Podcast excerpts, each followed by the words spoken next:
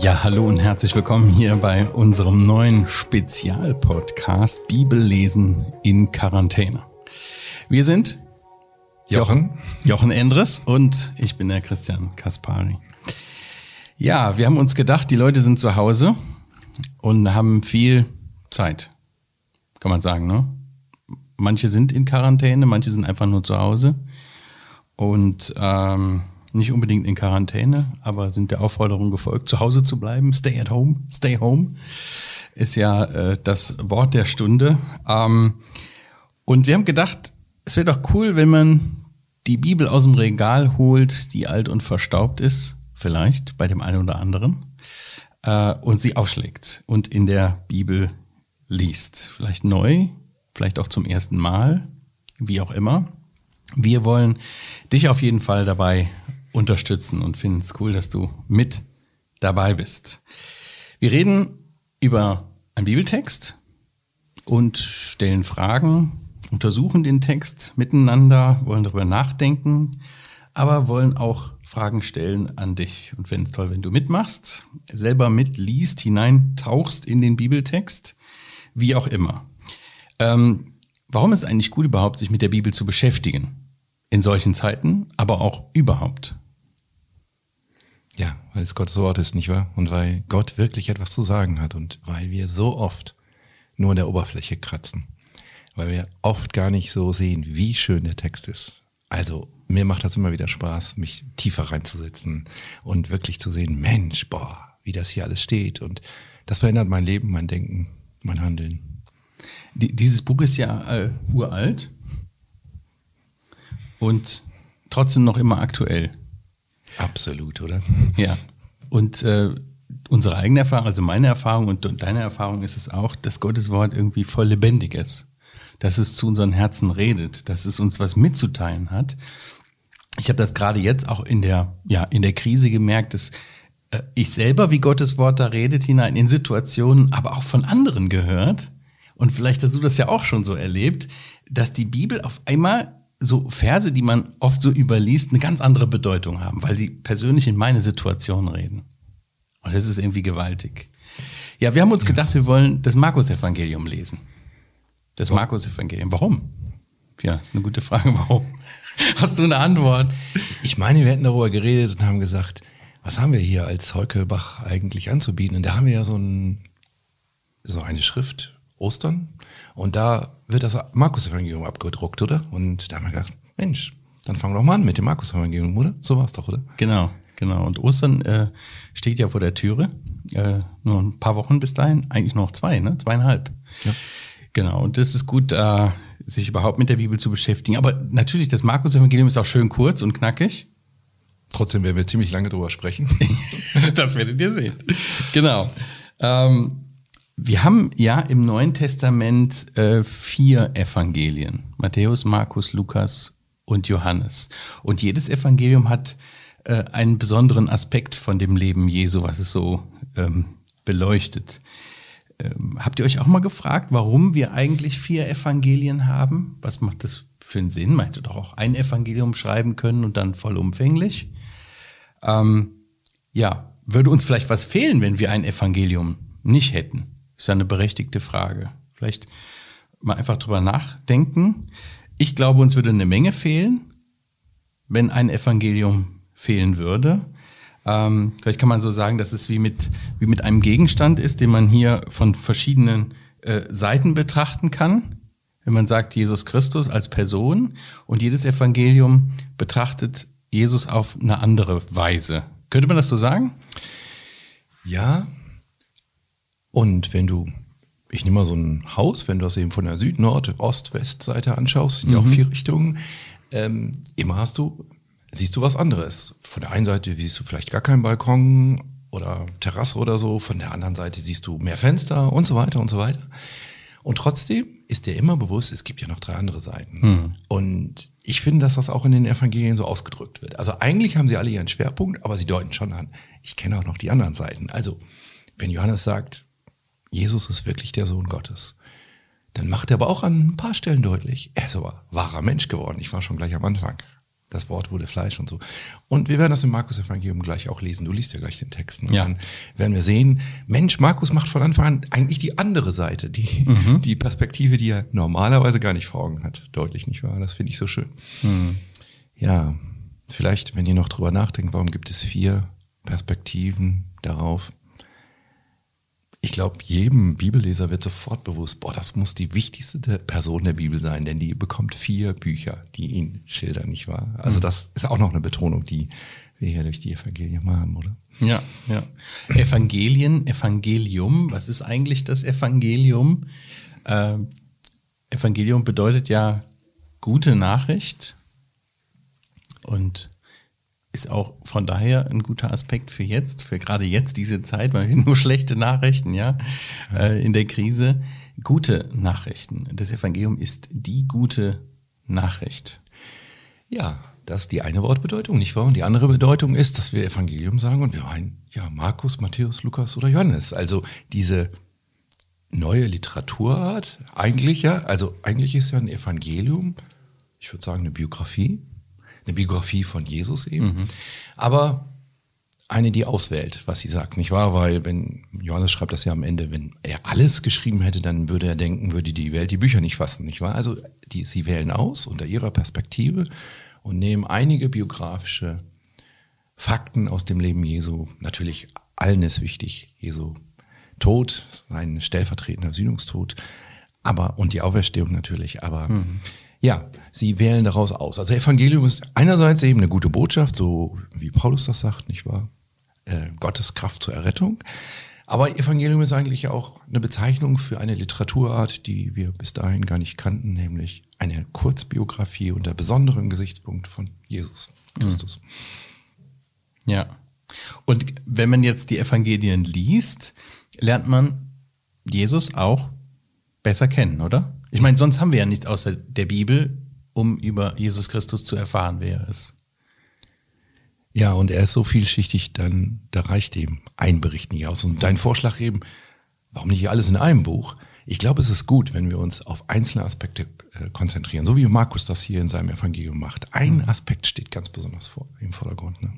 Ja, und was? Jetzt machst du dass neugierig. das. Aber du weißt das. Jetzt machst du neugierig hier. Ja. Ja. oder weiß es einer von euch vielleicht? Also, wäre auch spannend.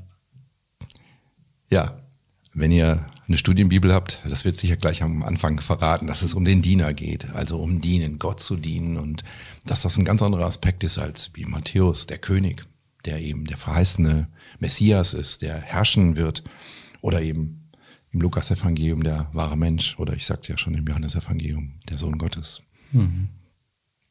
Ja.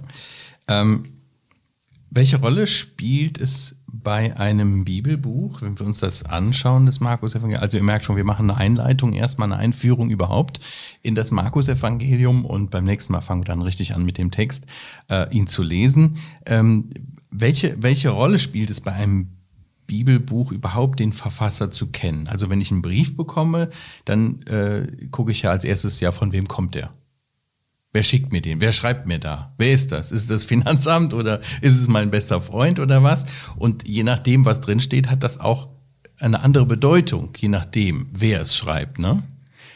Kann man das auch so beim Bibelbuch sagen? Ja und nein, oder? Man könnte eine Antwort geben, eine ganz fromme, und die ist sicherlich auch biblisch. Alle Schrift ist von Gott eingegeben, nicht wahr? Theopneustos, von Gottes Geist eingehaucht. Insofern ist der Autor vom Markus Evangelium, vom Matthäus Evangelium Gott. Und so müssen wir das auch erstmal wahrnehmen. Gott spricht hier zu uns und nicht irgendein Markus, den wir nicht kennen oder so. Aber wir sehen, dass die Bibel eben auch nicht nur diktiert ist, sondern dass die Menschen von ihrer Wahrnehmung unter Gottes Kontrolle natürlich, unter Gottes Geist natürlich äh, Wirkung schreiben dürfen. Und Markus schreibt ganz anders als Lukas und Johannes und Paulus und Petrus wieder anders. Und man merkt ihre Persönlichkeit und man merkt, ach wie schön, dass Markus, dieser Diener Markus, werden wir uns noch drüber unterhalten, dass der den Diener Gottes beschreiben darf. Das ist ihm einfach, ja, schon beeindruckend von der Persönlichkeit zu sehen. Also man kann ja schon sagen, dass, dass dann auch der, der Bibeltext an und für sich ähm, von dem Autor klar, Gott redet dadurch, durch den Autor, aber trotzdem ist es ein wenig auch gefärbt von dem Autor selber, seiner Art, seiner Stilistik und so weiter. Ne? Das ist ja auch ein interessant, vielleicht führt es zu weit, wenn man sich darüber, wenn man darüber nachdenkt. Was heißt denn das? Eingehaucht von Gott, äh, Gottes Wort. Der Autor hat geschrieben, ging das dann irgendwie so automatisch, dass der die Hand sich bewegt hat oder was? Wie, wie kam das zustande, dass Menschen, getrieben von dem Geist Gottes, diese Dinge aufgeschrieben haben. Mir ist da immer eine, ein Vers aus dem Johannesevangelium wichtig, wo der Herr sagt in der Abschiedsrede zu seinen Jüngern, dass der Geist Gottes kommen würde und sie an alles erinnern würde, mhm. was sie von ihm gehört hätten. Mhm. Manche Leute sagen ja, ja, Matthäus, Markus, Lukas, die müssen ja voneinander abgeschrieben haben, weil so ähnlich wie die Worte da klingen, das kann ja kann ja gar kein Zufall sein. Wenn zwei Schüler dieselbe Arbeit abgeben, sagt der Lehrer, ihr habt abgeschrieben. Ja. Aber hier, das wäre die Erklärung, dass der Geist Gottes sie erinnert. Mhm. Und doch hat jeder einzelne Worte weggelassen, einzelne Worte dazugefügt also auch erwähnt, die der andere nicht erwähnt hat, natürlich nicht zugefügt, der Herr hat sie auch gesagt. Jeder hat so seinen anderen Aspekt dort. Und daran merkt man diese Besonderheit der Person, dass Gott die Person nicht aus, äh, schließt oder nicht übergeht. Mhm. Paulus darf sogar mal einmal im ersten Gründerbrief sagen, ich weiß gar nicht, wen ich sonst noch getauft habe. Und das klingt so ganz, ja, da redet Paulus so, wie wir auch reden. Du, weißt du was? Nee, weiß ich nicht mehr, wie viele das waren oder so. So sagt er das. Und doch ist es inspirierter Text, den Gott genauso geschrieben haben wollte. Unter anderem vielleicht, um uns zu zeigen, dass Paulus auch nicht vollkommen war, kein vollkommenes Gedächtnis hatte oder so. Mhm. Aber was da steht, soll dort stehen und ist Gottes Botschaft in uns. Mhm. Und äh, gerade wenn man in das Alte Testament geht und was die Propheten aufgeschrieben haben, das haben die selber auch gar nicht alles durchdrungen und verstanden. Ja? Und doch haben sie es aufgeschrieben und äh, haben sie ja äh, gewissen Einblick bekommen auch in die Gedanken Gottes. Ja. ja. Ja, äh, wir waren bei der Frage, welche Rolle spielt äh, es bei einem Bibelbuch, den Verfasser zu kennen. Wer war denn dieser Markus? Wollen wir uns das ein bisschen anschauen? Also Markus, auch Johannes Markus genannt. Du hast eben gerade schon gesagt, es war ein, äh, ein Mann, der äh, ja wahrscheinlich aus einem, aus einem guten Haus kam, wohlhabende. Hast du nicht gesagt oder warum guckst du mich so an? Genau, kann ich mich gar nicht erinnern, aber du hast natürlich recht. Ich hatte das so in Erinnerung, dass du das schon gesagt hast. Aber ja, genau. Äh, kann man nachlesen in der Apostelgeschichte, Kapitel 12. Also wenn wir Bibeltext nennen, immer Eigenbibel rausholen, aufschlagen. Ist jetzt an euch gerichtet. Apostelgeschichte, Kapitel 12. Da sehen wir, ähm, dass die ersten Christen sich in den Häusern trafen, richtig? Und zwar im Haus der Maria. Und zwar im Haus der Maria. Vers 12. Genau. Und die Maria, wer war die? Die Mutter des Johannes mit dem Beinamen Markus, wo viele versammelt waren und beteten. Also die Christen trafen sich dort in dem Haus der Mutter von Johannes Markus und weil es viele waren, kann man davon ausgehen, dass sie schon ein geräumigeres Haus hatte. Und das hatte nicht jeder, so wie heute vielleicht. Äh, viele ein eigenes Haus haben. Äh, man kann also davon ausgehen, dass er vielleicht aus einer gut situierten jüdischen Familie kam. Würdest du da zustimmen? Ja, und man kann sicher auch, wenn die Kirchenväter schon im zweiten Jahrhundert nach Christus davon sprachen, dass Johannes Markus dieses Evangelium geschrieben habe, dann schlägt man seine Bibel auf und findet nur diesen Markus, Johannes Markus eben. Und dann kann man wohl sagen, niemand ist so prominent wie er. Das muss er sein. Mhm. Mit der berühmten Mutter, mhm. mit, dem, mit der Gemeinde in, in ihrem Haus und so. Das passt alles. Wir können das natürlich nicht hundertprozentig beweisen, aber das passt sehr zu dem, was auch außerbiblische Quellen sagen. Und es, außerdem gibt es im Neuen Testament keinen Markus, keinen Johannes Markus. Ja. Ja, soll ich mal lesen? Äh, den ersten ja. Vers oder noch mehr? Ich glaube, der erste Vers der reicht. Der erste Vers reicht für jetzt noch, ne? Also Markus Kapitel 1, Vers 1, da heißt es Anfang des Evangeliums Jesu Christi, des Sohnes Gottes. Wisst ihr, das meinte ich eben. Was sagt Markus am Anfang? Und du denkst, naja, den Diener, das ist ja eigentlich gar nicht so wichtig. Mhm. Seine Abstammung kommt auch hier gar nicht, oder? Also Diener, die müssen einfach dienen. Das, aber am Anfang sagt er hier deutlich, also dieser Diener ist Jesus Christus, ist der Sohn Gottes, ist also nicht irgendwie einer, der dient, weil er es nicht höher geschafft hat, sondern das ist der Höchste. Der Höchste, der zum Diener wird. Und das ist schon auch eine Aussage, gleich hier im ersten Vers. Mhm. Ist auch interessant, dass es keine, äh, dass es im Markus-Evangelium keine, keine Geschlechterfolge gibt, keine Abfolge, ne? Abstammung ja. und so weiter spielt gar keine große Rolle. Genau, der fängt gleich der an fängt, zu dienen. Gleich das los. heißt, erstmal wird noch ein anderer, ein Vorläufer, werden wir nächstes Mal besprechen, äh, genau. äh, geschildert, aber eigentlich fängt es ab Vers 9 dann schon an, äh, wie er wirkt. Und das ist ja auch das Entscheidende, nicht wahr? Aber wisst ihr, wenn ihr an Dienst denkt, dann denkt immer, Dienst ist nicht das Zeichen, dass du es nicht zu mehr gebracht hast, sondern Dienst ist immer ein Zeichen, dass du, also Gottesdienst heißt, dass ich mich zu einem Diener ausbilden lasse, dass das also eine Ehre ist, dass das äh, keine Degradierung ist. Hier wird einer Diener der Sohn Gottes genannt wird, Gott selbst. Ja, und Jesus hat das selber auch vorgemacht, ne? Also sein, seine Art zu dienen, sich zu erniedrigen, einmal generell, aber auch zum Beispiel bei der Fußwaschung, sich selbst so herabzulassen. Und er sagt seinen Jüngern, der, wer der Größte unter euch sein will, der soll aller Diener sein. Also ein, das ist ein, ein Kennzeichen, ein, ein Kennzeichen eines Großen, wenn er vollkommen dient, richtig? Ja. Kann man schon so sagen. Ja, ja. ja. ja. Sollten wir noch über Petrus reden, oder? Ja, Petrus. Was hat Petrus und Markus miteinander zu tun? Das ist auch spannend. Finde ich auch spannend, weil äh, die haben viel miteinander zu tun. Du schlägst schon auf. Was schlägst du auf? Genau, Petrus. erster Petrusbrief, Kapitel 5, Vers... Meinte, ich muss auch schlagen. Ja, und schlagen zu Hause auch, ne? Ja. mhm. Also so Schlussworte und so Einleitungsworte sind manchmal denkt man, warum stehen die eigentlich da? Aber manchmal geben die uns Zusammenhänge, die wir sonst gar nicht hätten. Ne? Hier steht in 1. Petrus 5, Vers 13, es grüßt euch, die Mitauserwählte in Babylon. Babylon ist hier vermutlich so ein Deckname für Rom. Und Markus, mein Sohn, grüßt einander mit dem Kuss der Liebe. Also er nennt hier Markus, und wer soll das anders sein als Johannes Markus, über den wir die ganze Zeit reden, und nennt ihn sein Sohn. Nun, sein leiblicher Sohn war das wohl nicht. Ähm, das passt nicht zeitlich hier vermutlich. Aber sein geistlicher Sohn sozusagen, jemand, der Petrus sehr nahe stand, der vielleicht mit ihm in Rom war, mit dem er sich viel unterhalten hat und dem Petrus vielleicht diese ganzen Geschichten erzählt hat. Unter der Leitung des Heiligen Geistes Markus das dann aufgeschrieben, so wie Petrus ihm das erzählt hat. Also Petrus ist vielleicht der Co-Autor, kann man das so sagen? Mhm. So, so eine Art Soufflöse. Wie das genau gegangen ist, wissen wir nicht, nicht wahr? Aber ähm, ah, ich habe mir ein paar Stellen rausgesucht. Vielleicht. vielleicht so, wie wir das machen in der Redaktion. Guck mal, was es geschrieben hat. Was sagst du dazu? Genau. Oder hast du auch eine Idee? Genau. Wie man das anders schreiben könnte? Oder woran, woran würde ich erkennen, dass das wirklich nicht mein Text ist, sondern dass du der, die ersten Worte gegeben hast? Zum Beispiel, wenn da drin steht, was der Petrus gedacht hat. Und interessanterweise steht das im ähm, Markus Evangelium. Mhm. Also einen Vers muss ich, ich finde den immer klasse. Bestimmt kennt ihr das zu Hause auch, Markus 9, Vers 6. Ihr kennt die Geschichte, oder? Die sind auf dem Berg der Verklärung, wie wir so sagen. Jesus wird vor ihnen umgestaltet, vor den drei Jüngern. Es sind also nur drei Zeugen da, ne? Petrus, Johannes und Jakobus.